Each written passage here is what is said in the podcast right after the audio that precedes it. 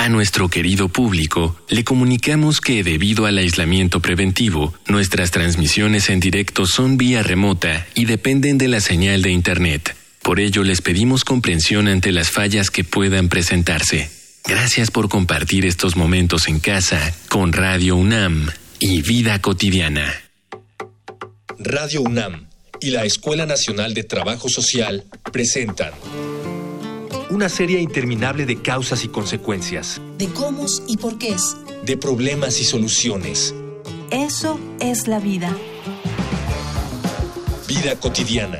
Sociedad en movimiento.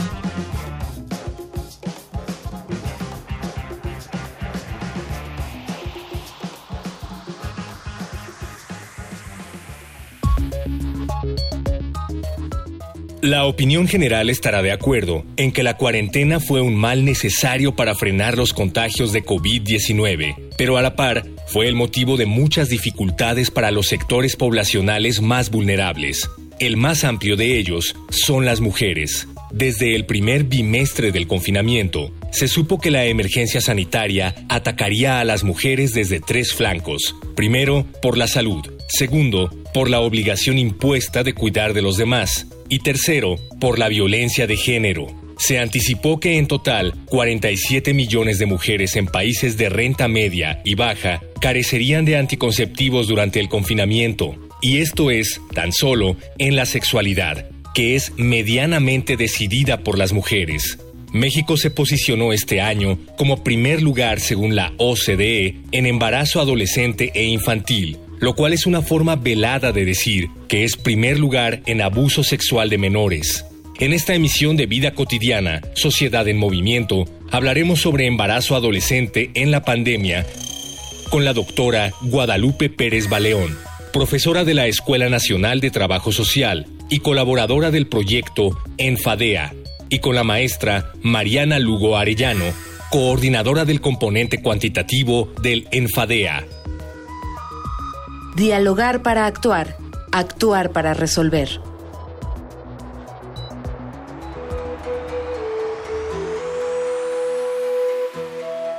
¿Qué tal? Soy Ángeles Casillas. Muy bonita tarde. Bienvenidas, bienvenidos a otra emisión más de Vida Cotidiana, Sociedad en Movimiento. Gracias por acompañarnos como siempre. Y queremos compartir con ustedes, hay un dato que por ahí encontramos, identificamos del Consejo Nacional de Población, donde se señala que durante este momento de confinamiento, de pandemia, en nuestro país se ha visto un aumento de casi cerca del 20% de embarazos adolescentes entre población de 15 a 19 años. Justamente queremos analizar este dato, pero sobre todo este fenómeno con expertas en el tema. Pero antes, como ya lo saben, como es costumbre, les pedimos que anoten las diferentes formas de comunicación con el programa. Facebook, Escuela Nacional de Trabajo Social, ENTS, UNAM. Twitter, arroba comunica, ENTS. Instagram, comunicación, ENTS. Me da mucho gusto recibir en nuestra cabina virtual a dos expertas en el tema. Doctora Fabiola Pérez Valión, muy bonita tarde, doctora. Hola Ángeles, muchas gracias por la invitación. También se encuentra con nosotros la maestra Mariana Lugo. Maestra, gracias por haber aceptado la invitación. Hola, muchas gracias a ustedes por permitirnos estar aquí hablando de este tema tan importante. Y bueno, sin más preámbulo, vamos a iniciar justamente, maestra Mariana, con este dato que nos da CONAPO, este aumento del 20%, preguntarte primero, ¿Es cierto o no este dato? ¿Y a qué crees tú que se debe este aumento si es que se, se da en estos momentos de confinamiento? Adelante, maestro. Bueno, desafortunadamente es cierto, no es algo tampoco exclusivo de México, es algo que se ha identificado, digamos, en distintas regiones, una de ellas, por ejemplo, la región de Latinoamérica. Me parece que el aumento de estos embarazos en población adolescente se ha dado principalmente a tres escenarios que están en constante interacción uno de ellos es pues las dificultades en el acceso a métodos anticonceptivos, otro es la exposición a las situaciones de violencia de género y un tercer escenario es la falta de acceso a educación sexual integral debido al cierre de las escuelas. Entonces, bueno, un poco hablando de cada uno de, estos escenarios, lo que se ha identificado en, distintos estudios y en distintos informes es hay un temor a asistir a las instituciones de salud por contagiarse de COVID-19. Entonces, esto ha dificultado que mujeres, eh, adolescentes, digamos, tengan acceso acceso a estas, o más bien vayan a estas instituciones por este temor al contagio. Por otra parte, también ha habido un desabasto de métodos anticonceptivos y creo que algo importante de mencionar es que también este escenario de confinamiento pues ha restringido la circulación, en, digamos, de un espacio a otro. Además, el tiempo de las mujeres también se, se ha visto, no sé, reconfigurado, reestructurado con este confinamiento. Ha habido una carga de trabajo reproductivo y de cuidados en ella y eso también ha dificultado, digamos, este acceso a métodos anticonceptivos. Por otro lado, ha habido una posición a situaciones de violencia. Se ha identificado que las llamadas de emergencia para hacer denuncias de violencia han incrementado en más del 50% en México. Entre las formas de violencia también está la violencia sexual, de la que han sido víctimas muchas niñas y adolescentes. Bueno, esta violencia también presenta barreras para acceder a métodos anticonceptivos de emergencia y un poco también interrupción legal del embarazo, ¿no? Pese a que en México contamos con una norma oficial, la NOM 046. Entonces, bueno, solo para comentar también algo sobre el tercer escenario, que es el cierre de las escuelas, también ha, impedido como este acceso a información, a educación sexual integral. Y bueno, el escenario es muy complejo, digamos que la interacción de estos tres factores, digamos, es la forma en la que se ha explicado este incremento de los embarazos en, en adolescentes. Gracias, maestra. Fíjate que ya lo decías tú, este escenario es muy complejo. Al principio que nos compartías de parte de la percepción que tú tienes con relación a este fenómeno, me llamaba la atención porque decía, bueno, si hay temor para contagiarse, si hay momentos de confinamiento, yo daba por hecho que pensaba que las relaciones entre los adolescentes se veían también limitadas, ¿no? Con esta situación del cara a cara. Pero cuando tú me señalas esta parte del 50% de las denuncias de violencia sexual, eso me preocupa porque entonces, doctora, apóyanos aquí en esta parte. Entonces, quiere decir que no necesariamente este embarazo adolescente se da por consentimiento o se da como resultado de una relación entre pares. Sí, fíjate que es muy preocupante esta situación porque, como ya bien lo apuntaba la maestra Mariana, hay eh, situaciones que están orillando o que están eh, fomentando que haya este incremento de embarazos durante la adolescencia. Ya veíamos, por ejemplo, que esta reconfiguración de los servicios de salud, muchos hospitales pasaron en algún momento a ser hospitales COVID, que repercutió en que otras funciones que también se atendían, otros, otras enfermedades o en este caso esta cuestión de salud sexual y reproductiva se vieran limitadas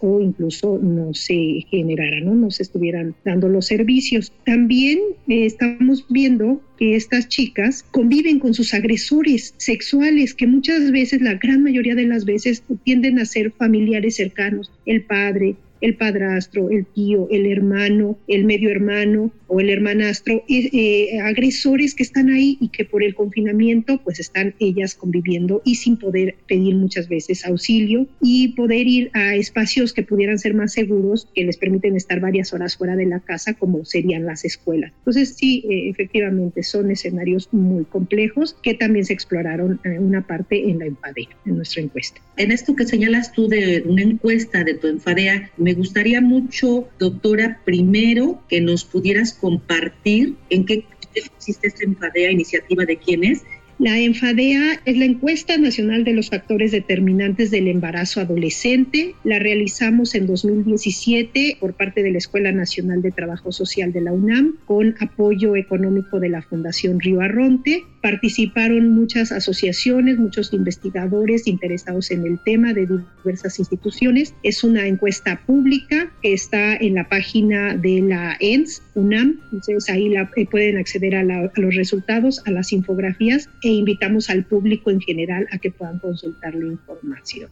Algo importante que distingue todo lo que se hace en la UNAM, académicamente hablando, es justamente para ello, para socializar. Ya lo saben, en la página de la Escuela Nacional de Trabajo Social pueden consultar estos datos de la enfadea y de esta encuesta nacional, que es muy importante que tú lo señalas, en el sentido de que, bueno, pues obviamente comparten diferentes escenarios las y los adolescentes de acuerdo a la región donde se encuentran localizados geográficamente. Les voy a invitar un material que nos prepara producción para mostrar algún panorama un poquito más amplio acerca de este aumento de embarazos en adolescentes en estos momentos de pandemia. Vamos a una infografía social.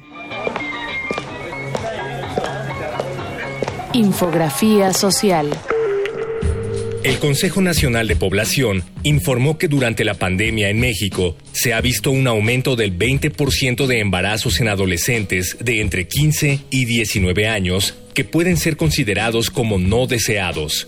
De acuerdo a la organización Save the Children, las causas son multifactoriales. Se relacionan con la falta de acceso a métodos anticonceptivos, carencia de una educación integral en sexualidad, abusos, matrimonios o uniones tempranas, y sobre todo, una cultura patriarcal que valora a las niñas y mujeres a través de la maternidad y las labores de cuidado, reforzando roles de género que resultan desventajosos para las niñas y adolescentes. Es importante reconocer que los embarazos en niñas y adolescentes son consecuencia de la violencia de género, pues pueden ser resultado de relaciones sexuales forzadas o de un ejercicio desigual de poder que afecta la forma en que ellas pueden tomar decisiones sobre sus relaciones, su cuerpo y su vida. El Fondo de Población para las Naciones Unidas estima que el número de embarazos no deseados aumentará conforme se prolongue el confinamiento, pues la asistencia a los servicios de salud se reducirá por temor al contagio.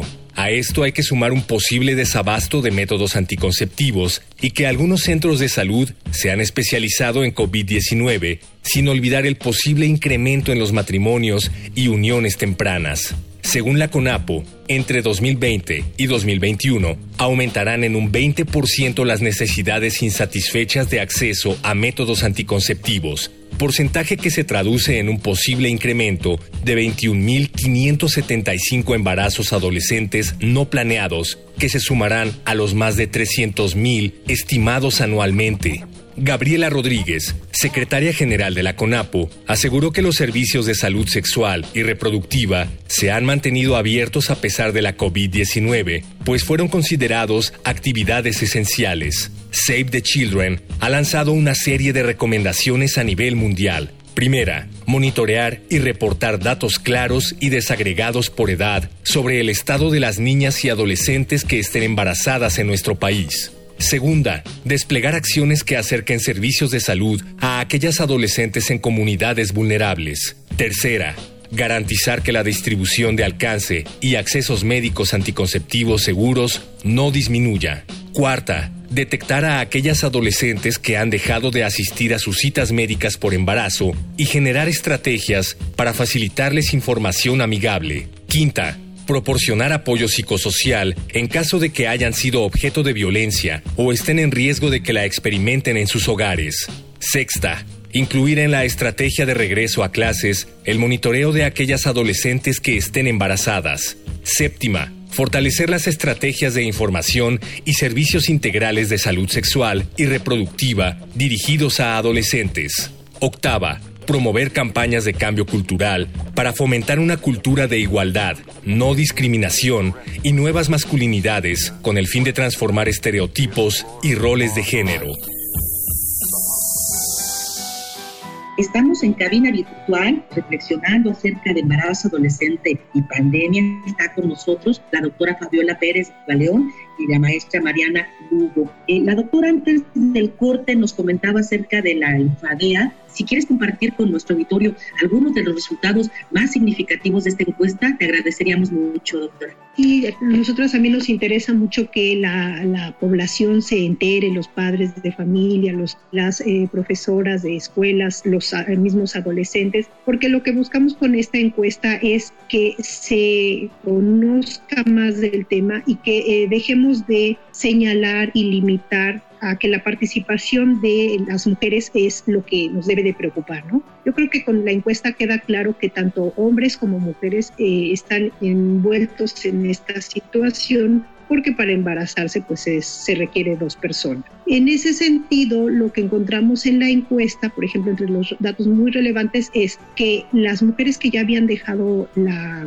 escuela son las que tuvieron mayor propensión al embarazo. Es decir, me parece que un 70% de aquellas que se embarazaron ya habían dejado primero la escuela y posteriormente vino el embarazo. El embarazo se presentó en una edad mediana a los 17.8 años de edad, es decir, en edades adolescentes, en la adolescencia media. Un año antes ya habían comenzado a tener relaciones sexuales a los 16.8 años y a los 18.2 años la mitad de ellas ya se había unido conyugalmente con su pareja, lo que nos indica que muchos embarazos fueron los que motivaron la unión conyugal la mayoría tuvo su primera relación sexual con el novio o con su pareja conyugal. Y aquí quiero hacer una anotación porque la pareja conyugal o la pareja de noviazgo que muchas veces están ya pensando en casarse, en tener hijos, es eh, uno de los elementos, uno de los factores más importantes que eh, encontramos que lleva a que exista un embarazo en la adolescencia, porque muchas veces ellos y ellas hablan o imaginan o proyectan el tener una familia a muy temprana edad entonces es una situación compleja, no todos los escenarios son de relaciones de pareja igualitarias, también hablábamos de violencia sexual, pero me parece que tendríamos que estar viendo estos distintos escenarios para comprenderlo y para dar eh, eh, respuestas de solución a este tema. Sí, lo señaladas muy bien, maestra. Eh, en cuanto a los datos que nos comparten, son realmente poblaciones muy jóvenes, muy, muy jóvenes. Y quiero relacionar esto, esto esta característica con lo que nos compartía al inicio del programa la maestra Lugo acerca de uno de los factores que hacen que esto esté en aumento en estos momentos de pandemia y tenía que ver con justamente esta limitante que se tiene en cuanto a poder estar incorporados a actividades de conocimiento de nuestra salud sexual y reproductiva. Y en ese sentido, maestra Lugo, apóyanos ¿Tú crees que existe una educación sexual y reproductiva adecuada para el contexto o los diferentes contextos? Porque así hay que decirlo, nuestro país afortunadamente o desafortunadamente, como se mire, es un, es un país de grandes contrastes. Hay una educación sexual y reproductiva adecuada porque, bueno, pues esto, este tema del embarazo adolescente es un tema ya con décadas que se viene conociendo y analizando. Adelante. Bueno, definitivamente eh, esta educación sexual tendría que ser una educación integral enmarcada en los derechos humanos de las y los adolescentes y los jóvenes y ahí incluyen pues justamente estos derechos sexuales y derechos reproductivos. Necesitamos también que esta educación integral en sexualidad tenga perspectiva de género y como ya bien lo mencionabas, con pertenencia cultural. Algo que la cartilla de derechos sexuales de los adolescentes nos señala es que es muy importante que la educación sexual y reproductiva esté libre de estereotipos, prejuicios, estigmas, mitos, y culpas. Hasta ahora, digamos, de pronto hay como idea de que si hablamos de sexualidad con las y los adolescentes, lo que hacemos es inducir a que inicien su sexualidad, pero no hay evidencia científica de esto. O sea, por el contrario, lo que hemos encontrado es que a medida de que ellos y ellas tengan más información, su inicio de la sexualidad será con más herramientas para prevenir tanto infecciones de transmisión sexual como un embarazo no deseado y no planeado. Entonces, bueno, es importante justo que esta educación integral en la sexualidad incluya también a, pues no solo a las y los adolescentes, sino también a, madres y padres de familia, tutores, a profesores, a profesoras. Y creo que un, un, elemento importante es ir más allá de la información sobre métodos anticonceptivos. A veces también creemos que con darles información es suficiente y eso no es así. Tenemos que abarcar todos los componentes de la sexualidad, es decir, hablar también de vínculos afectivos, de responsabilidad afectiva, de reproducción, de placer, de diversidad. Entonces es pues como abrir el panorama, una educación integral en un marco de derechos humanos. Con todo esto que nos compartes, de toda esta educación integral que no solamente es información, sino también aspectos, ¿no? De proyecto de vida, de relación con los otros, de responsabilidades, pues definitivamente hay que aceptarlo. No tenemos en nuestro país un proyecto consistente de esta educación sexual y reproductiva para nuestros adolescentes. Eso hay que verlo de esta manera. Hay una parte importante que señalaba la maestra en cuanto a los mitos, los miedos, los señalamientos, que mucho está en que finalmente todavía los estilos de cuidado, de crianza y de comunicación como que responden mucho a los modelos tradicionales familiares y pues no se tiene esta apertura para dialogar con las y los adolescentes, ¿cierto? Sí, así es, Ángeles. Yo invito a los padres y madres de familia a que dialoguen con sus adolescentes porque nosotros somos seres sexuados y sexuales desde la niñez hasta la vejez. En ese sentido, es mayor la importancia que le debemos de poner para acompañar a nuestros adolescentes en esta etapa en donde se enfrentan a muchas situaciones y si los padres y madres van acompañándolos, pueden ubicarlos, pueden ayudarlos, pueden orientarlos que no tengan miedo, que asistan con los especialistas, que pidan apoyo, pero que, que sepan que no están solos y que definitivamente un embarazo no debe de ser un castigo que los hijos se tienen por amor. Muy bonito mensaje, doctora. Con este mensaje vamos a cerrar este segmento para invitarles. Vamos a Voces en Movimiento. Voces Voces en movimiento.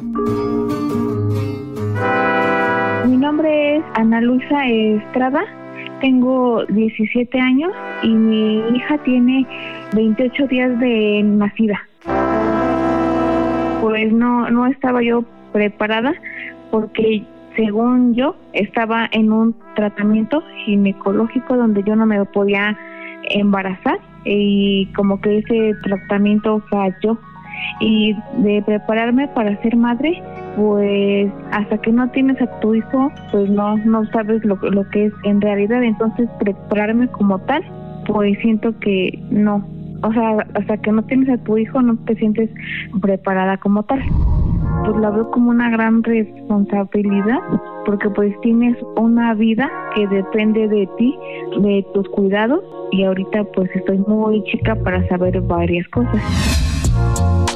Hola, soy Mónica Moreno, tengo un niño de 7 años y lo tuve a los 16. Cuando me enteré que estaba embarazada me sentí muy asustada, muy confundida. No, no, no sabía qué, qué es lo que iba a hacer, sobre todo por la situación tan de pobreza en la que vivía en ese entonces. Y pues cómo me preparé, pues no sé si me preparé, más bien fue como, pues, pues vamos a hacer esto. Antes mi concepto de maternidad creo que no tenía uno, creo que no lo dimensionaba, simplemente no, no esperaba yo algún día ejercerla.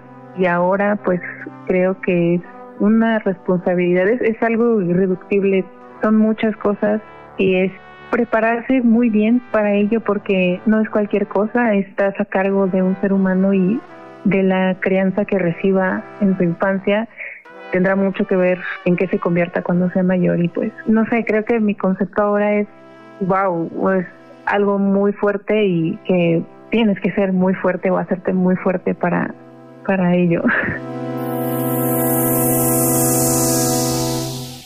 Me gustaría mucho que ambas, desde su perspectiva, nos compartieran algunos de los principales efectos que tienen tanto a corto, mediano y largo plazo estos embarazos en la vida adolescente, porque también de alguna manera hay que desmitificar lo que vemos en redes sociales, varios videos donde las personas mm, salen bailando con sus hijas o con sus hijos, aludiendo a que ellos lo tuvieron o eh, ellas a muy temprana edad y que eso no les limitó en nada y que todos son muy felices. Bueno, esa es una parte de lo que observamos, pero no todo felicidad. Quien quiera compartir, doctora Baleón, maestra Lugo, una de las eh, desigualdades o de los efectos que tienen estas eh, chicas es que efectivamente ellas al encuestarlas nos mencionan que sí, que un efecto positivo es tener una familia, tener alguien por quien vivir, tener un sentido de vida. Y eso me parece que es importante de comprenderlo justo para hacer acciones en, en torno al tema pero eh, desafortunadamente a veces tienden a establecer uniones conyugales tempranas que no necesariamente van a durar en el tiempo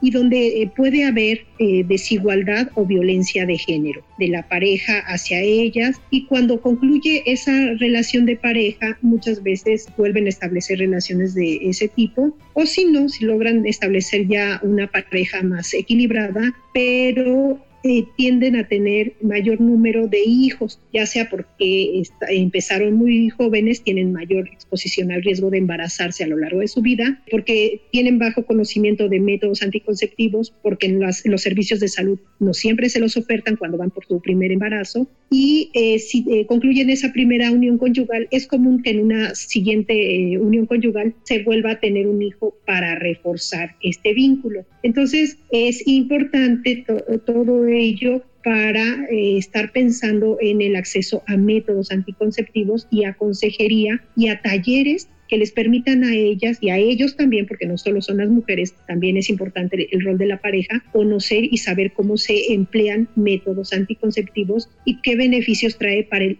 ejercicio de una sexualidad saludable. Sí, bueno, eh, un poco reforzar también lo que ya previamente comentaste sobre el desarrollo educativo y laboral. Lo que se observa, por ejemplo, en la enfadea es que, eh, justo como ya lo comentó la doctora Fabiola, es que eh, una vez que se deja la escuela, es muy probable que se inicie ya la formación familiar. Entonces, esto tiene repercusiones a largo plazo sobre el desarrollo educativo, pero también el desarrollo profesional y laboral de las adolescentes.